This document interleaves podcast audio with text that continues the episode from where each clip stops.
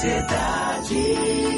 A gente vai falar agora sobre um assunto médico da área de dermato, dermatite seborreica, com a doutora Júlia Ribeiro, dermatologista. Bom dia, doutora, seja muito bem-vinda. Bom dia, Silvana. Bom dia, pessoal. Doutora, exatamente o que, que é a dermatite seborreica? Então, Silvana, a dermatite seborreica é uma doença inflamatória, às vezes de caráter genético, né? Gente, pessoas que têm dermatite seborreica é muito comum ter outras pessoas na família que são acometidas também. É uma doença que ela causa coceira, principalmente no couro cabeludo, mas ela não é restrita ao couro cabeludo, pode acometer outras áreas do corpo. É uma doença crônica, muita gente pensa que vai tratar dermatite seborreica, vai ficar bom do problema.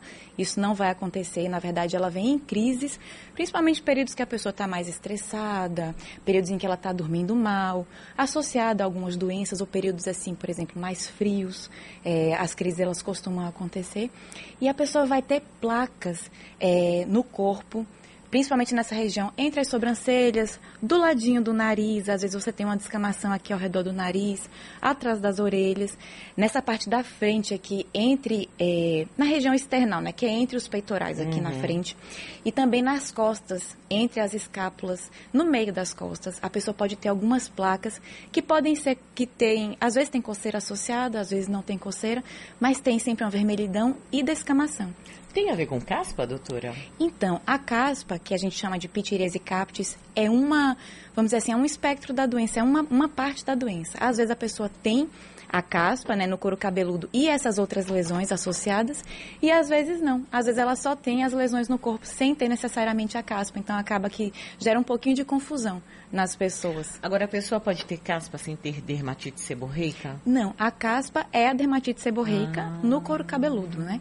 Na verdade, a dermatite seborreica é uma doença que ela acontece por conta de dois fatores, basicamente. É, um deles é a oleosidade do couro cabeludo que às vezes a gente tem e também de outras áreas do corpo. Ela é uma doença de áreas seborreicas, ou seja, áreas que produzem óleo, né? Por isso que o nome é dermatite seborreica, justamente. É, então, esse aumento de oleosidade nessas regiões, ele predispõe à proliferação de um fungo que a gente já tem no nosso corpo, que é a malacésia, já existe no nosso corpo. Mas quando ele encontra esse ambiente propício para poder se proliferar, ou seja, esse aumento de oleosidade, junto às vezes com uma quedazinha da imunidade que acontece justamente nesses períodos que eu falei, estresse, pessoas que estão dormindo mal, associado a algumas doenças como HIV, por exemplo, doenças neurológicas. Então, quando você tem essa queda da imunidade, acaba que você tem um aumento na quantidade desse fungo que já existe, é natural nosso. Então você tem um aumento na quantidade desse fungo e isso vai causar a irritação da pele gerando essa descamação e todos os sintomas. Doutora Júlia, a senhora disse que é numa cura, né? Você Isso. tem crises. E como é que é feito o tratamento? Então, a gente vai justamente basear o tratamento nessas duas frentes aí que eu falei. A primeira, a gente vai tentar diminuir a oleosidade do corpo, né, da pessoa ou do couro cabeludo. De que maneira? A gente pode aumentar as frequências de banhos, né, que a gente pode, é, às vezes tem pessoas que ficam oito dias sem lavar o, o couro cabeludo, e isso daí, na verdade, para a dermatite seborreica vai gerar o ambiente perfeito, né, para o fungo se proliferar. Então, a pessoa que fica oito dias sem lavar o cabelo, ela vai ter muita tendência a ter uma oleosidade maior e, obviamente, a doença.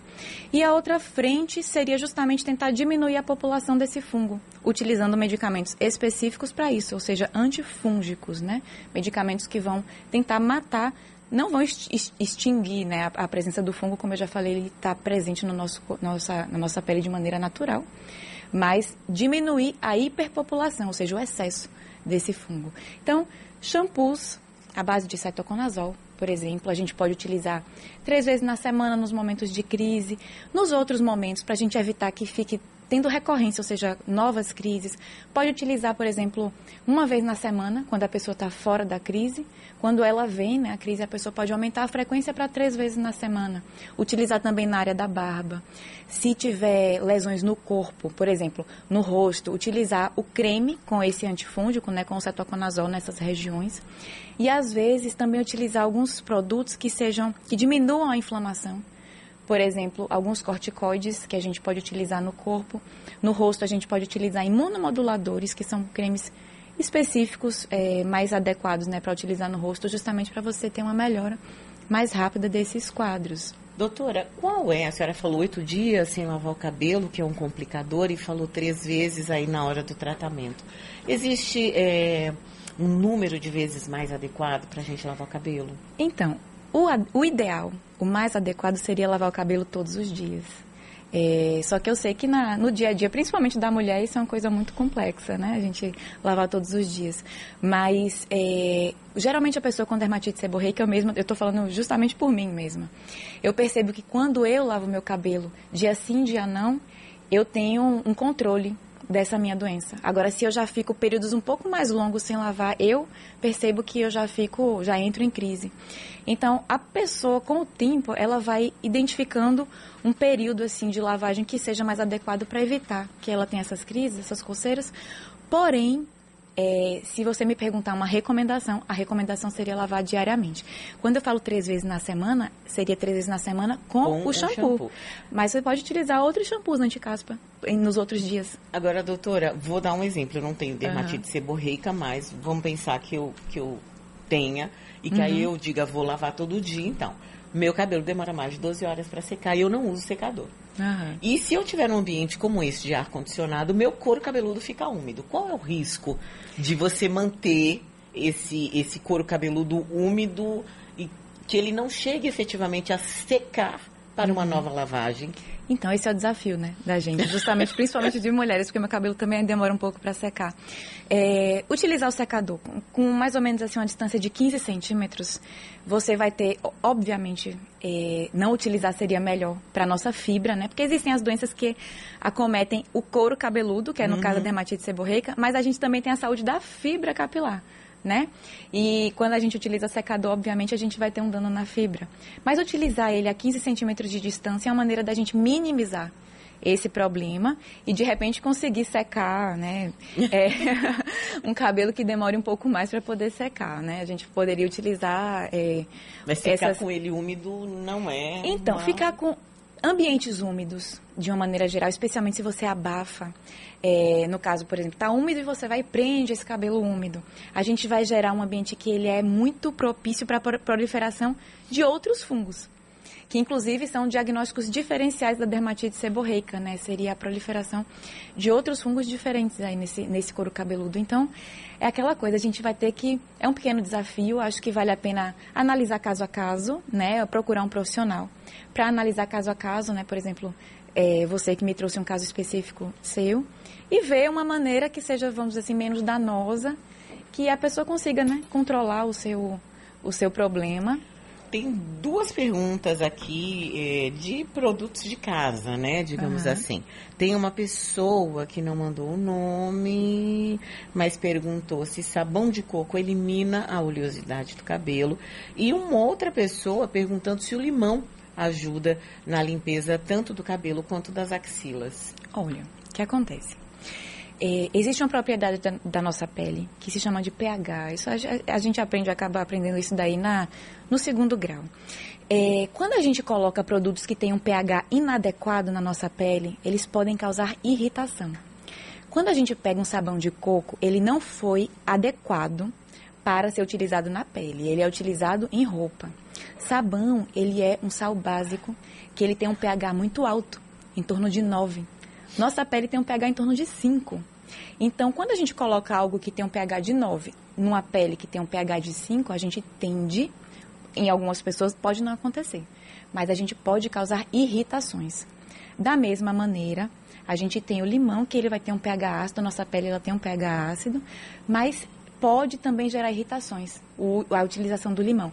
Especialmente, falando assim do limão, especificamente, é, quando você tem exposição solar associada, você pode ter um problema chamado fitofotodermatose, que é uma queimadura solar por conta do, da utilização do limão.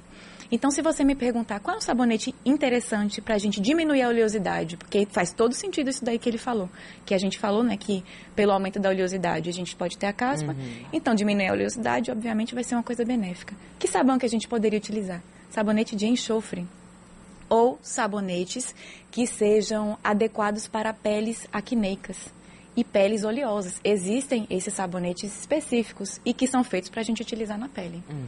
Entende? Então, evitar essas questões de utilizar, por exemplo, sabão de coco na pele e nos cabelos. É, tem gente que utiliza vinagre no cabelo.